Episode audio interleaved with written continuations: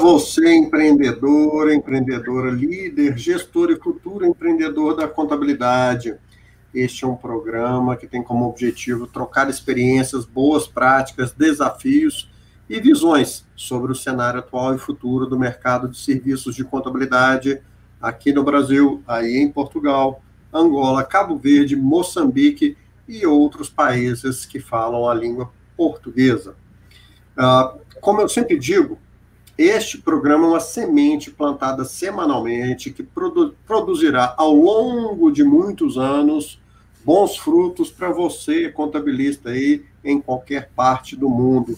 Meu nome é Roberto Dias Duarte, eu sou conselheiro de empresas de software e consultor para estratégias de negócios de escritórios de contabilidade no Brasil, Portugal e nos Estados Unidos. É uma honra, uma satisfação, uma alegria receber aqui Corina Pereira, sócia gerente da Soma Absoluta Contabilidade e Fiscalidade de Portugal e Adão Magno da Virtude Contabilidade aqui do Brasil. Eu lembro a você que esse programa é produzido, organizado, divulgado pelo PISDocs, uma solução simples, eficiente, inteligente para arquivos digitais. E caso você queira saber mais sobre esse tema, acesse o site www.bisdocs.mobi. Também aproveite e inscreva-se aí no canal do YouTube, marque aquele sininho para é, ser lembrado aí das nossas lives. O acontecimento de hoje, o tema de hoje, tem diz respeito aos desafios, aos maiores desafios sobre a modernização dos escritórios de contabilidade e, obviamente, como vamos aproveitar a experiência aqui dos nossos convidados para entender como superar esses desafios. Um aviso importante para você: na próxima semana teremos uma sessão especial que irá fazer parte do evento da API, a Associação Ação para Internacionalização aí de Portugal, que será na terça-feira, dia 27 de abril, às 14 horas, horário de Lisboa, o Dia Bisdocs, e vamos ter duas sessões especiais para falar da desmaterialização e digitalização das empresas e gabinetes de contabilidade. O link para saber mais estará na descrição aqui embaixo para você é, subscrever nesse can canal. E esse evento especial será transmitido pelo YouTube no BizDocs.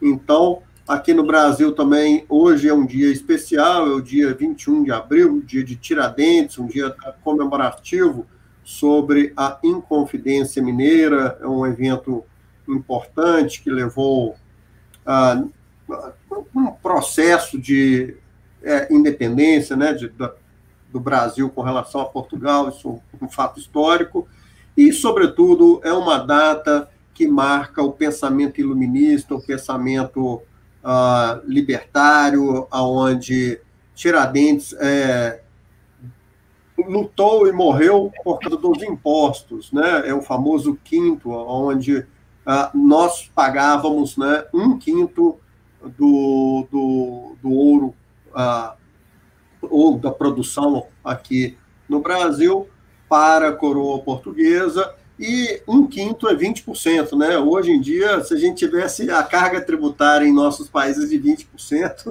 estaria até muito bom, né? Temos muito mais do que um quinto de impostos, isso nós temos certeza, né?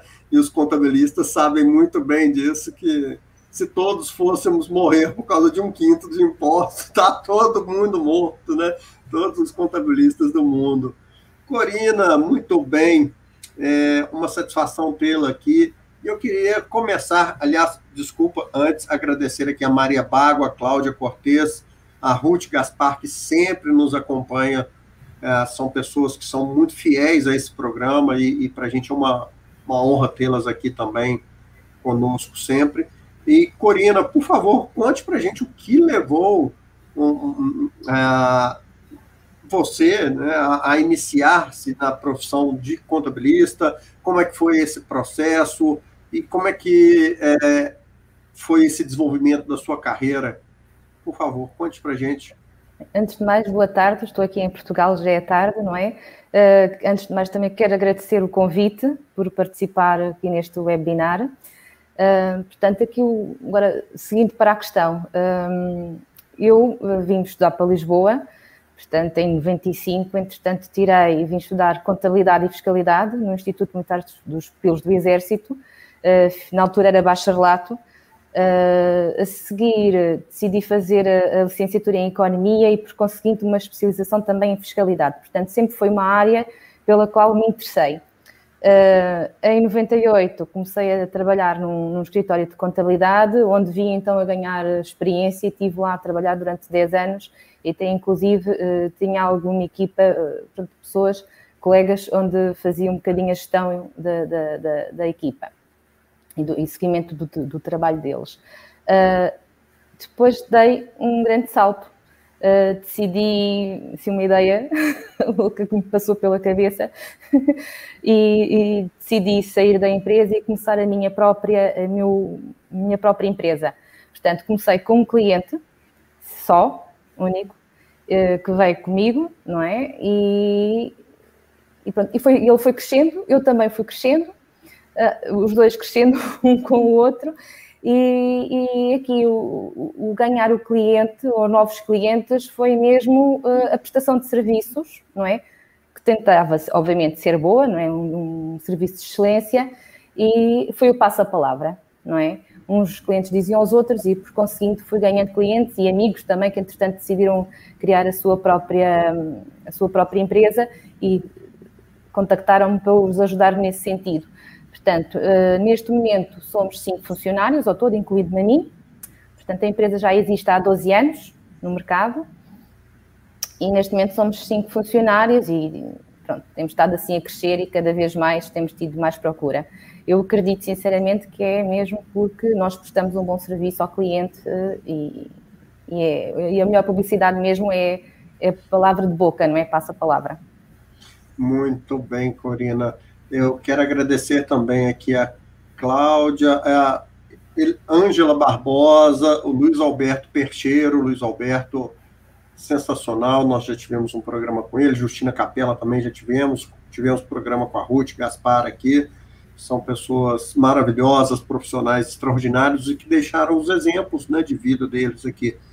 Ô Corina, uma coisa que uh, diferencia o, Brasil de Portugal e que todo brasileiro tem dúvidas, uh, sempre me pergunta como é que é aí em Portugal, é o seguinte, é, na realidade, quando, para se tornar um contabilista certificado em Portugal, é, você pode fazer vários uh, cursos, né? não precisa ser necessariamente contabilidade, pode se formar em gestão, em economia, é, e como é que é isso? Depois que você se eh, faz o curso de, de formação acadêmica na graduação, né?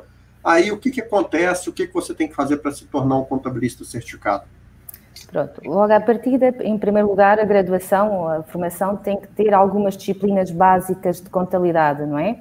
Uh, pelo menos as, as, essenciais. Uh, depois de termos o, uh, a licenciatura finalizada, nós temos que temos uma ordem, que é a Ordem dos Contabilistas Certificados, onde temos que ir realizar um, um exame na ordem para podermos uh, ter acesso à, à, certificação e podermos então depois futuramente assinar e sermos uhum. responsáveis né, por, por contabilidades.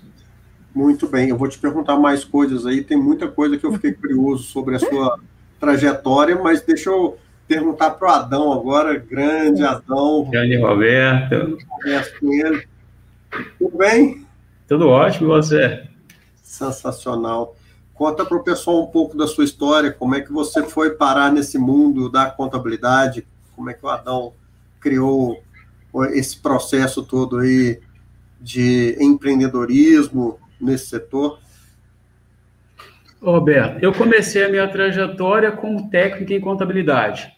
Eu era da área de pessoal de uma grande companhia aqui em Minas Gerais. Essa empresa simplesmente decidiu fechar, demitiu todo mundo e eu estudava contabilidade no IMACO. E aí, os gerentes dessas lojas começaram a me perguntar se eu não queria ser o contador deles. Só que eu não tinha formação nenhuma, eu ainda era, estava concluído o curso técnico. Um amigo é, me propôs ajudar. Eu fui para o escritório dele, aonde eu ajudava com a escrita e ele ia me ajudar a aprender os aspectos técnicos de ser um, um contador. Na realidade, eu era ainda nem era técnico em contabilidade. Esse amigo, ele me ajudou muito. Aprendi muito com ele do ponto de vista técnico das questões tributárias. Porém, eu descobri mais tarde que eu aprendi tecnicamente, mas do ponto de vista de ser dono de um escritório de contabilidade, foi péssimo para mim. Porque lá eu entrei naquele jogo de o preço mais barato, sabe? Meio salário, um salário, a concorrência. E isso me custou muito, porque quanto mais clientes eu conquistava, mais eu sofria, porque não tinha dinheiro no final do mês sabe? E isso foi causando um problema, problema, até que chegou um ponto onde isso se tornou insuportável. Não tinha jeito mais. Eu tinha um monte de clientes, mas a grana não dava sequer para pagar a folha de pagamento no final do mês. Eu comecei uma trajetória e aí eu fui estudar ciências contábeis na Universidade Federal, onde eu aprendi também ser um exímio contador, mas não aprendi como resolver o meu problema enquanto empreendedor. Eu continuava sendo um exímio contador, mas do ponto de vista de gestão do escritório, de lucratividade, eu continuava sofrendo.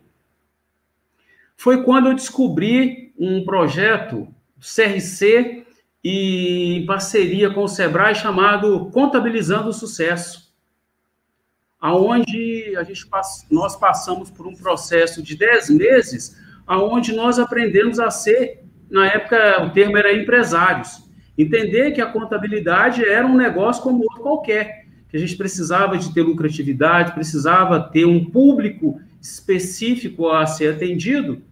E aí, a partir daí, eu tomei uma decisão drástica. Eu demiti mais de 90% dos meus clientes. Então, assim, de uma carteira aí de quase 50 clientes, eu fiquei com 12. Sabe? E tem as consequências, né? Contas de funcionários para pagar, uma série de coisas, mas aí eu comecei uma transformação. Eu passei a ser lucrativo. Mesmo com 12 clientes na carteira, passado três, quatro meses, eu já tinha dinheiro sobrando. Então, a partir daí, começou a minha jornada, onde eu aprendi que precisava precificar considerando lucro e não só a concorrência, meio salário, um salário, e eu comecei a entender que não bastava ser um exímio contador, porque exímio contador, você, eu era mais um defensor do fisco do que um ajudador do meu cliente. E quando eu percebi isso, eu comecei a, a, tirar o foco das questões tributárias e perguntar, olha, como que a gente pode ajudar o nosso cliente? E isso fez total diferença, porque cada cliente que chegava aqui, a gente conseguia uma lucratividade muito maior em relação enquanto eu era um exímio contador com foco em impostos. Muito bem, deixa eu explicar um pouco para o pessoal, para os nossos amigos de Portugal. CRC é o Conselho Regional de Contabilidade, equivale aí à Ordem dos Contabilistas, né, a OCC, e o SEBRAE é um, é um órgão aqui, uma entidade, uma autarquia, uma pública, é, de apoio às pequenas empresas. O Sebrae promove formações, promove, ele tem escolas, né? Inclusive, minha filha estuda na escola do Sebrae, a minha filha é, faz ali um curso, uh, um curso normal, né? De, de quem em Portugal acho que é o acho que é o décimo ano, é o ensino médio aqui no Brasil, não me recordo exatamente como é que é em Portugal, é, quando tem 15 anos, antes da, da universidade, mas também tem aulas, olha que coisa interessante, tem aulas de contabilidade, tem aulas de marketing, tem aulas de finanças, tem aulas de empreendedorismo, tem aulas de tecnologia, é um negócio interessantíssimo. Então, e, e, esses programas que o Sebrae realiza aqui no Brasil para empreendedores e para jovens são sensacionais. É, mas voltando para a história do Adão, quer dizer então, Adão, que você aprendeu pela dor, né? Primeiro sofreu para depois aprender. Sofri e muito, viu? Não foi pouco, não. Isso é bom. Nós vamos continuar a nossa conversa com você e deixa eu voltar aqui para a Corina um pouquinho. Corina, no seu caso, é, você diz que a, a, o crescimento do, da sua, do seu escritório, do seu gabinete de contabilidade, foi feito com base nesse é, passa-palavra, que no Brasil a gente chama de boca a boca, né, de, de, de é, divulgação, de indicação, né, de referências e, e, tudo mais. Isso é muito importante mesmo, creio que é, ninguém despreza uh, esse aspecto. E até para esclarecer para o público também, é, cientificamente, né, do ponto de vista de marketing, é, é provado numericamente né, que o custo de aquisição de clientes via indicação é menor, né? Existe esse, esse, essa métrica, esse indicador é chamado CAC, custo de aquisição de clientes, via indicação é menor do que qualquer outra forma, né? Se você vai à mídia digital, se você vai à mídia impressa, se você vai a qualquer outra forma de captação de clientes, o custo de aquisição é maior. Porém, é, o que tem surgido agora aqui no Brasil é, é uma estruturação, né, uma, uma criação de um processo de é, indicação de clientes. E me conta uma coisa, Corina. Nesse começo, quais foram os principais desafios que você enfrentou aí no seu escritório? Pronto. Inicialmente, quando comecei, comecei sozinha, não é? Eu, este cliente que veio comigo, que quis, uh, me contratou, uh, soube que eu saí e veio ter comigo, uh, eu já fazia a contabilidade dele, portanto, em termos profissionais e, técnicos, eu estava completamente à vontade, portanto, trabalhei, eu despedi-me ao fim de 10 anos de experiência. Uh, e aqui o grande desafio, exatamente, inicialmente, foi só ter um único cliente e ter o tempo todo livre, não é? e até arranjar novos clientes. Uh, mas um, confesso que, entretanto, também neste ano de adaptação em que saí da primeira empresa, ainda consegui arranjar um trabalho, um part-time numa outra empresa também de contabilidade e demorei só um ano. Uh, consegui arranjar uh, pelo menos uns cinco clientes uh, onde consegui depois sair dessa empresa de part-time e estar completamente sozinha. Obviamente, o que eu dizia na altura era: olha, em vez de comer camarão todos os dias, não é como um pratinho de sopa e a coisa anda, anda controlada. E, mas pronto, a partir daí foi, foi crescer de ano para ano e, e, continuamos a crescer, graças a Deus, e cada vez mais pronto, tenho estado a aumentar a, a, a equipa, não é? Agora, estou mais focada na parte não de tanto crescer a nível de, de, clientes ou de crescer a equipa, mas sim na qualidade do cliente, digamos assim, não é? Porque há, há, temos que fazer aqui um, também um bocadinho como o Adão fez, não é? Uh, fazer aqui um, uma triagem aos clientes e realmente ficar com aqueles, desculpem, os clientes, mas os que valem a pena, não é? Como tudo. Exatamente. Adão, e, e você, depois é, desse processo aí que você já é, entendeu aí como agregar mais valor para o cliente, ou seja, olhar os aspectos mais gerenciais, é, olhando para o passado mais recente, quais são os desafios que você tem enfrentado? É, recentemente a gente sabe, né? Acho que todo mundo tem, teve é, durante o ano de 2020 aí alguns desafios a serem é, superados. E para você, quais foram esses desafios? O principal desafio nosso internamente é o crescimento, a captação de clientes, né? É, já tem três anos que a gente vem trabalhando para acertar um processo de captação de clientes regular. Então, internamente, essa é a maior dificuldade que a gente está enfrentando hoje. E do ponto de vista de cliente, é, é ajudar o cliente na adoção dessas novas tecnologias, às vezes impostas pelo governo, aqui, por exemplo, a nota fiscal eletrônica de consumidor, que parece simples, mas tem impacto direto, inclusive no caixa do cliente. Então, um momento onde o dinheiro estava escasso e, e, o cliente tem muita dificuldade, no caso nosso, é, a nossa carteira de cliente é formada basicamente por pequenos varejos, né? Então, tem a, a dificuldade da adaptação e, em alguns casos, a, ajudar o cliente a captar o recurso para adotar essas novas, essas novas tecnologias, que às vezes parecem simples, mas quando chega lá na ponta não é tão simples. Então, esses são os desafios que nós enfrentamos no momento. Deixa eu explicar para o pessoal.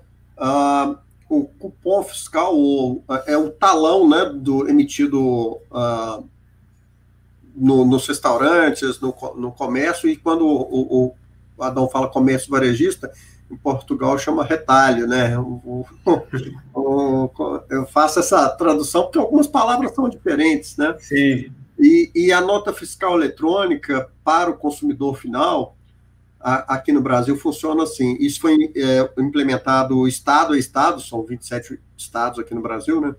É, e, e, aqui em Minas Gerais começou recentemente, né, Adão? Tem um ano ou dois, né? É, uns dois ou três anos aí, ah, teve, foi uma escala. É, foi uma escala, dois ou três anos. E uh, na hora que o, o, comerciante efetua uma venda naquela maquininha de, de vendas lá, imediatamente a autoridade tributária sabe tudo, né? É transmitido via um arquivo XML.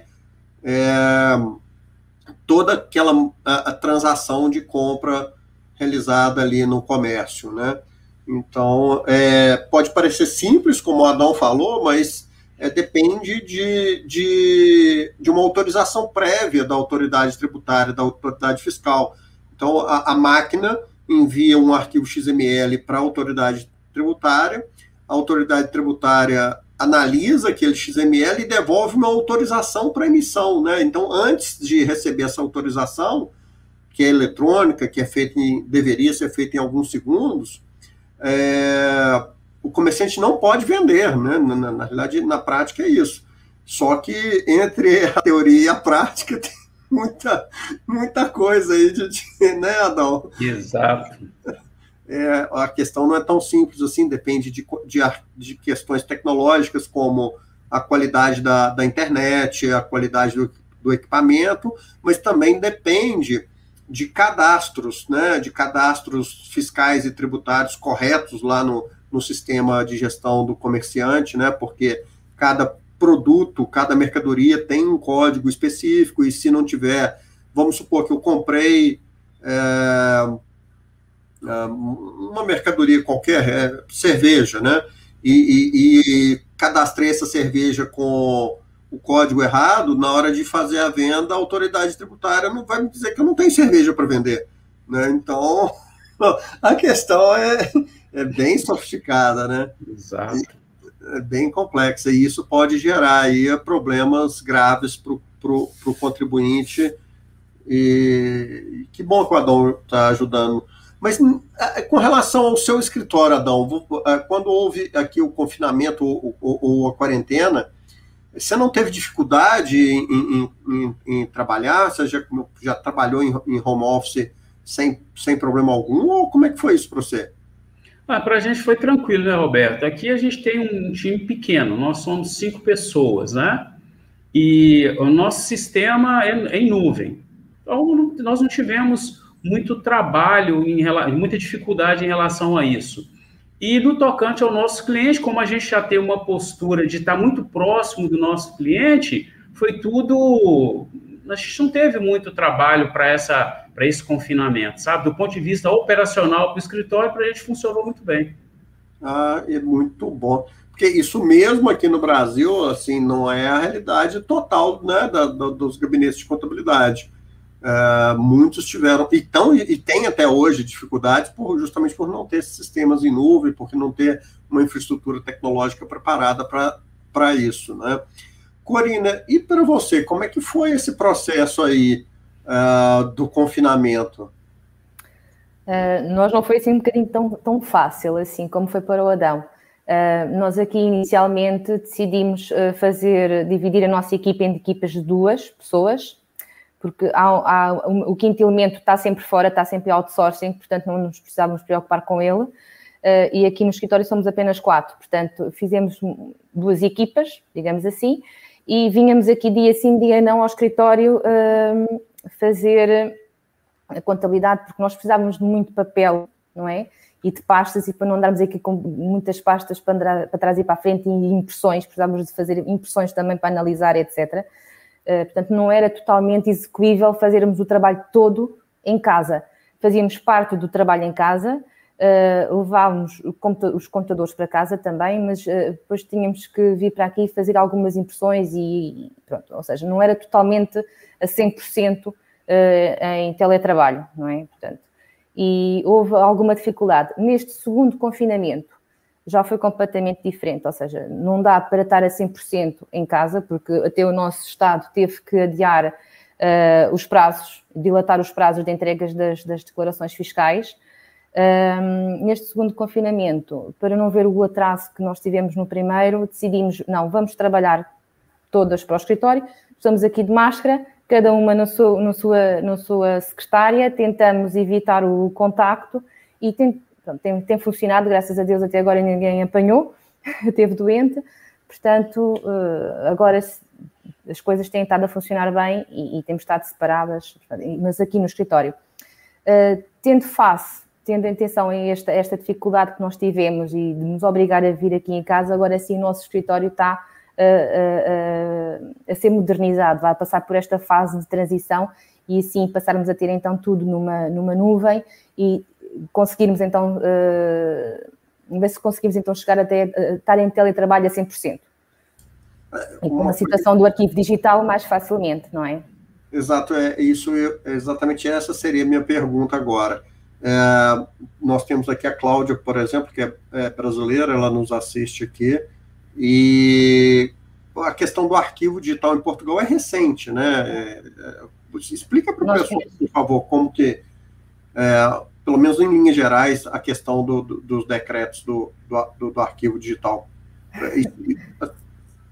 Uh, eu agora o decreto não sei de cor, não, não, mas uh, isto, aqui, isto aqui foi, foi muito, muito recente. Nós uh, começamos a adotar o arquivo digital agora este ano, no início deste ano.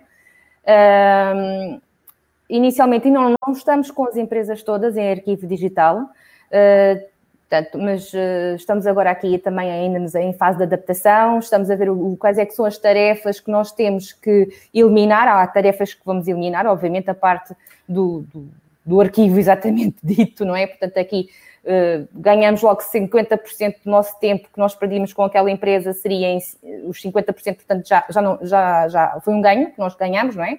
Uh, uma mais-valia. E, portanto, há, há, tarefas que nós temos que, que, que, atualizar, outras que eliminar, e ainda estamos aqui um bocadinho na fase de adaptação. Portanto, passei 50% dos meus clientes, aqueles que são mais certinhos, que eu tinha a certeza que a coisa ia funcionar, que o processo ia funcionar, uh, passamos para arquivo digital. Inicialmente senti em alguns, não em todos, em alguns, alguma, uh, como é que é dizer, algum entrave, não é? Com algum medo, não é? Mas uh, depois já estão a, aqui a entrar dentro do processo e estão já até a ver as mais-valias do, do arquivo digital e há outros já completamente satisfeitíssimos, até já havia um, essencialmente, que até já me perguntava antes do arquivo digital existir, quando é que eu iria adotar um arquivo digital, porque estava desejando, é todo muito ligado às, às tecnologias. Um, e pronto, nesta, nesta fase, estamos aqui na fase ainda também de adaptação e, e, a coisa, e, e isto está a correr bem, graças a Deus. Muito bem, o Luiz Alberto Peixeiro tem uma pergunta específica sobre o arquivo digital e eu aproveito Uh, amanhã teremos, uh, como toda quinta-feira, nós temos no horário, deixa eu olhar, deixa eu conferir aqui, no horário de. Uh, horário de meio-dia, horário de, de Lisboa. É eu tenho aqui, estava na minha agenda no horário do Brasil, né? Meio-dia, uma explicação rápida, 15 minutos, toda quinta-feira, horário de meio-dia, uh, aí em Portugal sobre essas questões técnicas relativas ao arquivo digital. Eu recomendo, Luiz Alberto, que você assista ao programa, ao primeiro programa que foi é, iniciado na, na quinta-feira passada, está lá no canal do, do YouTube do BizDocs.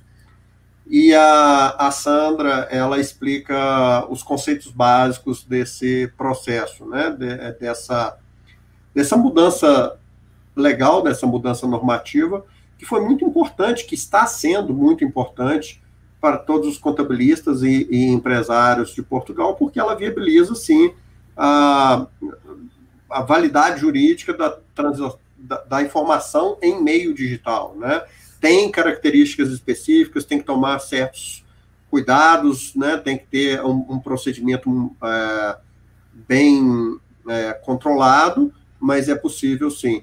Aqui no Brasil, né, isso já é possível há mais tempo, inclusive já é possível, inclusive, destruir o, o arquivo em papel também. Mas é, há quanto tempo você já usa essas tecnologias aí para é, receber informações, uh, as transações dos seus clientes em meio digital? E como é que é isso? Como é que você faz isso, Adão? Olha, Roberto, tem aproximadamente três, três anos que a gente vem trabalhando nesse processo. Hoje, basicamente, é o quê? A parte fiscal, a gente busca arquivo XML, sabe? Com certificado digital e algumas tecnologias que nos permitem buscar isso direto da base da Receita Estadual e, às vezes, da base do cliente. Essa é a situação. A implantação, por exemplo, da parte contábil e financeira, ela é gradativa e a gente usa sistema de gestão, sabe? E à medida que o cliente vai se abrindo e vai enxergando o benefício, por exemplo, de ter um sistema de gestão financeira, a gente ajuda o cliente nessa adoção e nessa ajuda a gente já prepara para que a gente possa importar os arquivos que a gente precisa. Quando o nosso cliente é um pouco mais desorganizado, a gente pede para que ele suba também junto de cada lançamento o documento, sabe? Mas quando o cliente já é um nível mais organizado, que a gente consegue validar as informações, é a importação de arquivo direto para a nossa contabilidade e pronto. É, é, explicar um pouquinho para o pessoal em Portugal. É, para toda transação comercial uh, de venda de mercadorias e, e, e serviços aqui no Brasil, uh, existe esse processo da nota fiscal eletrônica, que é parecido, não é idêntico, obviamente, ao e-fatura aí. É, Para cada fatura emitida no Brasil, há um envio por parte das empresas de um arquivo XML, de um ficheiro XML, à autoridade tributária que valida esse arquivo, faz uma auditoria nesse arquivo e autoriza o empresário a emissão uh, da fatura. Então, é um processo prévio, né? Ele tem uma auditoria prévia antes da transação comercial uh, se realizar. E o, o, os contabilistas têm acesso a essa base de, de arquivos XML, desses ficheiros XML. Então, eles podem uh, fazer download nos, nos sistemas uh, de contabilidade, nos sistemas uh, fiscais aqui, e, obviamente, eles precisam complementar as informações, porque não tem as informações de estoque, não tem as informações uh, de pagamentos e recebimentos, né? Isso, isso o fisco não tem. E aí, uh, o, o que, que tem acontecido, que é o caso específico do Adão, ele vem trabalhando, eu sei porque eu conheço, a gente conversa há muito tempo já, né?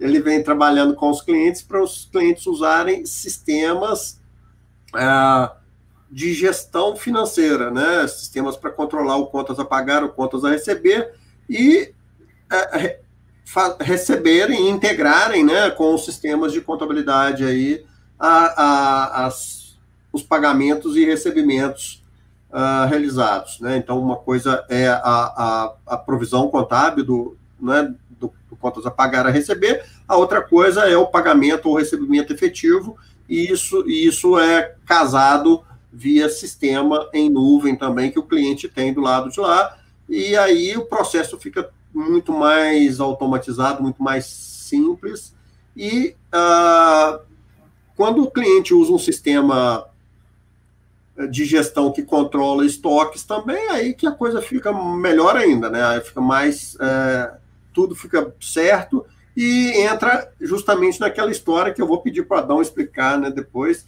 como que ele ajuda o, os clientes dele aí no processo de gestão, né, de melhoria da lucratividade do, das, das, empresas dele. Mas uh, me conta uma coisa, Corina, uh, nesse processo de início aí na implantação do arquivo digital no, nos seus clientes, é, você falou tem, sempre tem algum outro que é mais resistente, né? É, é normal, normal. É normal, sim, é. sim. É. Quando há mudança, sempre há alguma resistência à mudança, não é? Inicialmente, não compreendem os benefícios da mudança. Uh, aqui estes foram um bocadinho obrigados. pelo, foram um bocadinho obrigados exatamente porque pelo número de documentos que eles tinham mensalmente tinham, é, eram clientes, ou são clientes que têm um grande número de documentos e nós realmente demorávamos imenso tempo a organizar a, a documentação deles e então decidimos uh, colocá-los no, no, no, no, arquivo digital. Eles inicialmente tiveram resistência à mudança, mas depois viram que aquilo é muito fácil de trabalhar, portanto era só carregarem, digitar, digitar corretamente o documento, não é? Porque, seguindo algumas regras, obviamente, Uh, e viram que era muito fácil então só, só fazer a digitalização e carregar isso no, no, no, arquivo digital. E, e, então agora estão, estão a adorar, não é? Porque o tempo que eles também perderam em, em preparar a documentação e em dar-nos a informação toda, agora é só uma distância de uma tecla, eles conseguem lá meter a documentação e nós temos logo acesso também a, a, às faturas logo imediatamente, não é? E eles também. Eles agora também, depois da fatura contabilizada, eles também querem procurar uma fatura para alguma coisa que eles precisam, não é? E têm logo também acesso à, à, à fatura. Neste momento, eles também estão a gostar bastante do, do, do, arquivo digital e acho que se eu dissesse vamos voltar atrás, acho que já não queriam, já não queriam voltar. O Luiz Nós... Alberto Teixeira pergunta aqui, Corina, para você, como que você faz o controle físico dos documentos do cliente, se eles arquivam os documentos convenientemente. Portanto, nós aqui então, o nosso processo neste momento é o seguinte: eles carregam os documentos no arquivo, não é? nós temos acesso a eles. Nós aqui, tal e qual como falou ainda há bocadinho, uh, temos o e-fatura, uh, ou seja, nós, uh, o que os empresários têm que enviar toda a listagem, um ficheiro com a listagem das faturas emitidas no mês anterior para a autoridade fiscal e nós, no nosso programa de contabilidade, consegue ler esse ficheiro que foi, que foi enviado de todos os clientes, não é? Portanto, nós, como clientes, temos acesso ao, ao, a essa informação dos fornecedores que nos enviaram para nós. Todas as nossas faturas, nossos custos estão nesse arquivo, nesse, nesse, não é fatura. Portanto, temos acesso às faturas dos fornecedores. Logo, a partir daí, nós temos, temos o controle do que é que foi emitido ao nosso cliente, não é? E contabilizamos as nossas coisas através do e-fatura e, e, verificamos se essa fatura existe no arquivo digital. Portanto, o, o e-fatura e o arquivo digital já se complementam um ao outro e, e, vão ler a informação um do outro. Logo a partir daí temos o controle das faturas. Uma outra forma, de vez em quando, nem todas as faturas são comunicadas corretamente e elas nem sempre aparecem, não sei porquê. Algum erro pelo caminho, pronto, pode acontecer Uh, uma outra forma que nós temos é exatamente através das reconciliações bancárias, portanto, a partir do momento em que nós temos os bancos totalmente uh, contabilizados e analisados, conseguimos apanhar mais de metade dos erros que possam existir na contabilidade e se houver falta então daqui de alguma fatura, nós conseguimos também sempre pedir ao cliente que está em falta. Portanto, o, o, o, controle das faturas uh, é extremamente fácil e, e, e como permite a, a, busca pelo fornecedor ou pelos valores, nós conseguimos facilmente também encontrar a fatura. Portanto, é, é 100% fiável. Muito bem. A Justina Capela, é, ela coloca uma questão aqui, né? Que eu acho que o Adão já passou por isso também, a Corina com certeza. Ah, alguns clientes já falaram assim para vocês Pô, mas agora que está tudo automatizado, o que, que, é que vocês fazem? Por que, que eu vou pagar vocês? Uh, qual que é o trabalho de vocês? Eu tirei todo o trabalho de vocês. Você já passou por isso, Adão? Na hora que é, o, o, cliente implantou o sistema de gestão no cliente e as transações ficaram todas eletrônicas, o cliente é, perguntou para você se agora você não precisa trabalhar mais? Roberto, aqui com a gente não porque, como eu te disse lá atrás, nós tiramos o foco da nossa importância de processos de impostos, entendeu? Então, quando a gente implanta uma automação, é sempre o cliente nos vê que a gente está melhorando a vida dele. sabe? Então, assim, lembra que eu te falei que a gente sempre parte ou de uma imposição do governo ou de uma necessidade do cliente. Então, quando a gente implanta um, uma tecnologia lá para ele, ele nem passa pela cabeça dele que ele vai agilizar a nossa vida, ele vê que a gente está ajudando a melhorar a empresa dele. Então, aqui a gente nunca passou por isso, não. É, é interessante, né, que você inverteu a lógica da coisa, né? Ao invés dele ver como um problema, ele vê como uma solução, né? Nós vamos conversar mais sobre isso. Deixa eu só escutar a Corina aqui, como é que ela fez com essa situação, ou se ela passou por isso. Uh, nós uh, gastava, gastávamos muito tempo, ou gastamos ainda muito tempo com, com, com as, uh, as, declarações fiscais e cada vez temos mais. Daí temos a sentir também a necessidade de passar para o arquivo digital e tentar poupar tempo, porque neste caso tempo é dinheiro. E com o aumento do nosso trabalho em termos de declarações fiscais entregues, não é?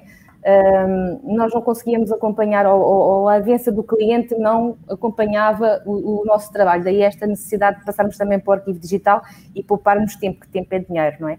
Aqui, exatamente, como poupamos tempo, temos mais tempo também para dedicar ao próprio cliente e fazer um outro acompanhamento, tal e qual como o Adão já faz. Uh, e, e, pronto, e, e, neste sentido, uh, eles têm se sentido acompanhados e, e não tenho tido também esse, esse feedback de agora o que é que vais fazer, eh, visto que eu estou a pôr.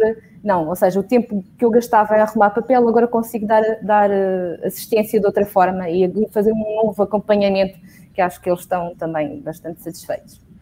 É, o, o, essa assistência de outra forma é o que a gente fala, né? Eu falo isso há muito tempo aqui, é, já fiz palestras aí em Portugal também sobre esse assunto. É, quando você sai do nível transacional, operacional, onde você só organiza papéis e digita documentos, né, você é, muda o seu, a sua situação, o seu status, para um status mais consultivo. E o que é ser consultor? É ajudar o, o cliente a resolver problemas que ele tem, problemas de negócio, né? É, problemas de crédito, problemas de benefícios é, do governo, problemas é, trabalhistas, que ele possa vir a ter problemas de planejamento de caixa, de orçamento, de precificação, problemas de uh, com estoques, problemas com, enfim, ajudar o cliente a vender mais e custar menos, né? Analisar os custos dos clientes, é, isso é ser consultor. E, e esse papel de consultor tem muito mais valor para o mercado do que o papel de uh, é, digitador, né, de escriturador. Isso é muito fácil de perceber, nós mesmos percebemos isso, percebemos isso. Uh, um, um, exemplo muito simples é quando você vai fazer um exame, um exame de sangue, e, e alguém tem que tirar seu sangue. O que, que é mais importante? Uh, é, o que, que é o trabalho mais importante? É, é, é tirar, o, né, tirar o sangue para fazer o exame ou analisar o relatório né, do, do, exame e explicar para o paciente qual é o tratamento, o que, que ele deve fazer, o que, que ele deve, como é que ele deve se, se alimentar melhor, ou praticar atividades físicas, ou, ou, ou usar tal medicamento, né? É, o, o, retirar o exame pode ser até automatizado, pode no futuro até acho que vai ser, né? Tirar o sangue vai ser um robozinho que vai lá e tirar, tira o sangue. Mas esse trabalho humano de, de, de consultoria, ele, é, além de ter muito mais, muito mais valor, ele, ele não vai ser substituído por uma máquina, né? Com certeza não. É assim que vocês pensam também, Corina? Sim, sim, sim. Essencialmente sim. Sim, isso é muito importante. A parte do acompanhamento, a parte da consultadoria, uh, acompanhar o cliente nas dúvidas que ele possa ter e conseguirmos dar uma melhoria no negócio dele e, e, e mostrar se ele fizer isto consegue melhorar e futuramente tem mais benefícios do que aquilo que está, está a ter agora. Sim, isso é, isso é muito importante. E, e, é o que você tem feito também, Adão? Sim, é, é, isso já é, faz parte aqui do nosso DNA. E você nos auxiliou aí um tempo atrás, sabe que nós estamos trabalhando, né, para que a gente não precise mais cuidar de nada operacional, para que a gente possa focar aqui 100% nessa ajuda direta ao cliente. Muito bem, muito bem. Ô, gente, tudo que é bom dura pouco, né? Nós estamos conversando aqui já tem 46 minutos e precisamos caminhar aí para as nossas considerações finais. E eu queria, antes de, obviamente, encerrar o, o, a nossa conversa, falar sobre dois temas. Um deles é como vocês enxergam o futuro de curto prazo. Né? O que, que vocês, é, como vocês estão se preparando, o que, que vocês veem de próximos passos aí na atividade de vocês. E, e a última pergunta, já vou adiantar aqui, mas depois eu repito para vocês não se confundirem, né? É a dica final para vocês entregarem aí um, uma recomendação para quem nos assiste. Então, a primeira delas é: o que, que vocês estão pensando no curto prazo, no futuro de curto prazo? Que, quais são seus planos? Corina. Bem, eu, curto prazo, essencialmente, é mesmo passar todos os meus clientes para arquivo digital e, e, conseguir fazer o tal acompanhamento de assessoria, de consultadoria ao cliente e melhorar o, o desenvolvimento deles, não é? Muito bem. É isto. E para isso você, a é, é, sua equipe, tá, você está se preparando do ponto de vista tecnológico e de formações também? Sim, sim, sim, tudo. Muita coisa, né? É. Muito bem. Muito por menor. É. Exato, imagino, imagino. E Adão, e você, que, que, quais são os próximos passos aí que você está imaginando? É, a primeira coisa, a gente está trabalhando primeiro para reduzir o risco tributário do nosso cliente, ainda mais, em função da evolução da tecnologia por parte do fisco. Então, isso a gente está fazendo um trabalho bem ferrenho com os clientes, mostrando, olha, vamos reduzir os riscos. O segundo é ajudar o cliente a se adaptar a essas novas tecnologias. Um exemplo, uma coisa que a gente não imaginava, mas os clientes estão passando a perguntar, Adão, é, me inscrever ou contratar ou vender meus produtos por um aplicativo é, tipo iFood, por exemplo, é vantajoso ou não é? Como que eu entro nisso? Então, a gente está trabalhando essas duas vertentes, redução de risco e ajudar o cliente a se posicionar nessa nova tecnologia. E, internamente, a nossa grande meta é que é, nós cinco aqui ficamos totalmente afastados da parte operacional para ir para um próximo nível de relacionamento com os nossos clientes. O que o Adão está falando é um negócio interessantíssimo, porque naquele, uh, naquele patamar, naquele gráfico, na, naquele. Uh, é um gráfico mesmo, de três níveis de serviços de contabilidade. O nível mais básico é o nível operacional de, de, de escrituração, digitação e, e crédito e débito, né? e cálculo de impostos e, e, cumprimento de obrigações, esse, os dois, né, tanto a Corina quanto o Adão, estão a automatizar ao máximo o processo, indo para o segundo nível, que é o de consultoria, ajudar o cliente a resolver problemas, e o Adão agora já falou do terceiro nível, que é o nível estratégico, é ajudar o cliente a mudar o modelo de negócio dele. O restaurante que vendia somente ali a, a, a o, no local físico, agora pode usar aplicativos, pode usar marketplaces, o comércio pode ir aqui para a Amazon, para o OLX, pro, aqui no, no, Brasil tem o Mercado Livre também, uma série de outros marketplaces, né? E isso é ajudar o cliente a tomar decisões estratégicas para a vida dele. Tem muito mais valor, né? Tem muito mais valor. Mas para fazer isso, precisa primeiro de tempo. Quem está organizando papel não vai ter tempo para fazer isso. Precisa também de conhecimento, obviamente, né? tem que ter formação para isso. E é, precisa conhecer o cliente, estar próximo a ele, conversar muito com ele. E, de novo, sem tempo, não dá para fazer nada disso. É, antes de passar para vocês aí com as uh, dicas finais, eu tenho um aviso importante aqui para vocês, senão o Diogo briga comigo, né? O Diego, o Diogo. É, a próxima sessão da semana que vem será uma sessão especial. Não será na quarta-feira, será na terça, dia 27, às 14 horas, horário de Lisboa. Vai ser o dia Bisdocs. Nós teremos duas sessões especiais para falar uh, sobre a desmaterialização e digitalização das empresas e gabinetes de contabilidade. E o, o link vai aparecer aí na tela para vocês daqui a pouquinho. O Diogo ah, já colocou ali, ó. Beleza, show de bola. Muito bem, espero que vocês participem. Luiz, uh, Luiz Alberto Percheiro, aí nós poderemos tirar muitas dúvidas de vocês aí uh, sobre esse ponto. E enfim, caminhando agora. O brasileiro fala muito gerúndio, né, Corina? O brasileiro fala... Mas nós também. É um hábito nosso, né? Difícil de mudar. É, é porque em Portugal eles não falam caminhando para o final, estamos a caminhar para o final. Né? Muito bem. É, Corina, para quem ainda está com medo desse processo de digitalização, por essas mudanças todas tecnológicas, essa mudança toda no perfil, né? Que no fundo a gente está falando de algo muito mais profundo do que a simples digitalização de documentos. A gente está falando de uma mudança de perfil do profissional. Quais são as recomendações aí que você é, daria para quem nos assiste para fazer essa mudança?